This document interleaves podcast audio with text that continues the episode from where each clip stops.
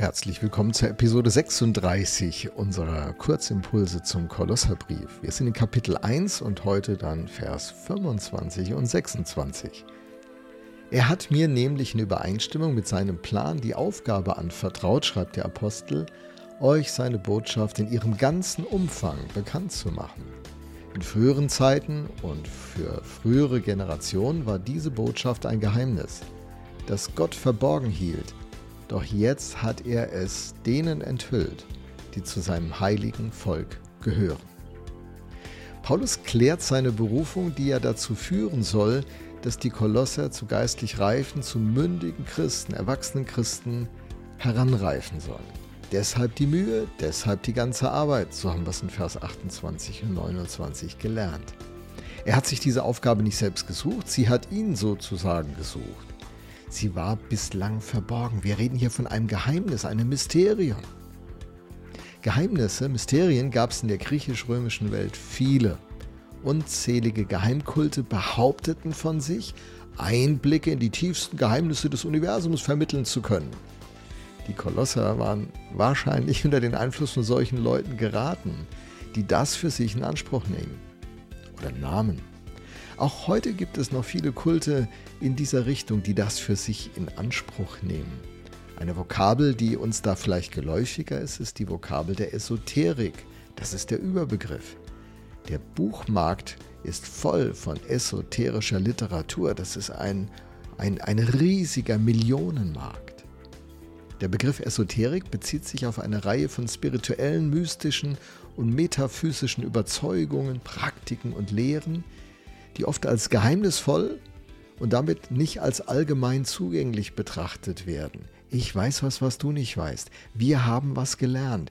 Dieses Wissen wird alles verändern.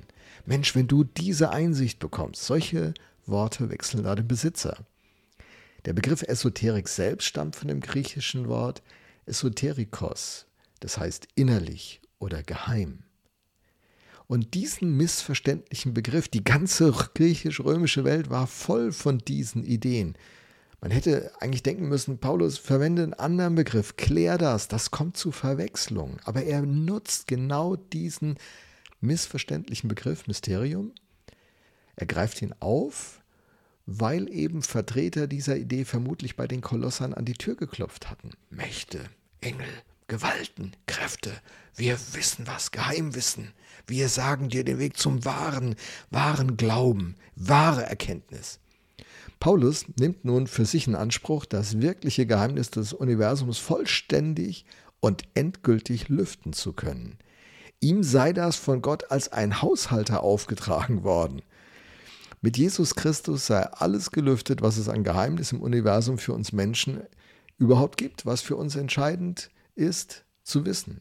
Die Tür ist offen und jeder darf es jetzt wissen. Paulus hat diese verantwortliche Aufgabe also übertragen bekommen. So war der Plan von Gott. Und dieses Geheimnis, das in Christus gelüftet wurde, war Generationen zuvor nur in Andeutungen angekündigt worden. Aber jetzt erst in diesem Jesus ist es enthüllt. Und zuerst wird es dem heiligen Volk Gottes gebracht. Es wird als erstes informiert. Und dann soll das Geheimnis allgemein bekannt gemacht werden.